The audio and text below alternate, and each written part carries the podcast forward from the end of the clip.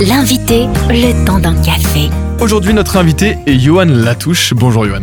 Bonjour Thomas, merci de me recevoir. Ben avec plaisir, vous êtes expert animalier et fondateur de l'agence Johan Latouche Group qui vise entre autres à accompagner les marques animalières pour répondre à tout un tas d'enjeux. Et puis avec Noël qui approche, on va parler de ces chiffres qui sont assez intéressants. Alors, avec plus de 14 millions de chats et 7 millions de chiens, près d'un foyer sur deux possède un animal de compagnie en France avec pour dépenses moyennes annuellement entre 1000 et 1500 euros de frais. Euh, alors rassurez-moi, c'est pas seulement le prix du vétérinaire ça. Ah non, c'est aussi autre chose. Hein. Et dedans, il y a évidemment tout ce qui est alimentation, hein, qui est un poste euh, des plus importants en ce qui concerne le budget des chiens et des chats, et tout ce qui va être accessoire, également les services, par exemple comme les éducateurs canins ou encore les toiletteurs. Donc c'est vrai que les Français consacrent beaucoup de budget à leurs animaux de compagnie, et notamment en cette période d'inflation où effectivement bah, tout augmente, et euh, évidemment euh, c'est la même chose en ce qui concerne nos chers animaux. Alors vous parlez d'inflation, est-ce que vous avez pu observer une tendance qui s'inverse vu que c'est plus cher, est-ce qu'on dépense moins ou on continue de dépenser toujours autant, voire peut-être même dépenser plus? Alors, il faut il faut quand même être honnête. Normalement, en temps de crise, les animaux de compagnie c'est vraiment une valeur refuge puisque c'est sentimental, c'est lié à l'affect, etc. Donc c'est vrai que c'est quand même un, environnement qui est assez peu touché de manière générale par les crises, qu'elles soient financières, sanitaires. Par exemple, pendant le Covid, euh, on n'a jamais vu autant d'adoption d'animaux, d'achats pour les animaux, etc. C'est vrai que là, les Français vivent quand même une période assez compliquée.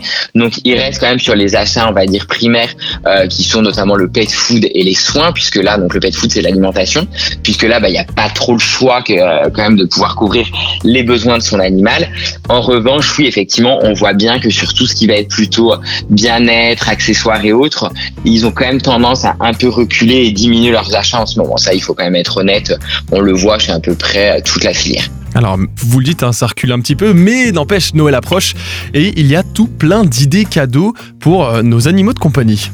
Exactement, bah ça, les marques, elles, elles rivalisent toujours entre elles d'ingéniosité là-dessus. Donc il y a le calendrier de l'avant, il y a tout ce qui va être produits connectés, comme par exemple les caméras euh, de chez Catit, qui sont des caméras où vous pouvez observer euh, notamment votre chat, ça, ça, détecte les mouvements, vous pouvez lui parler, puisque du coup il y a des haut-parleurs.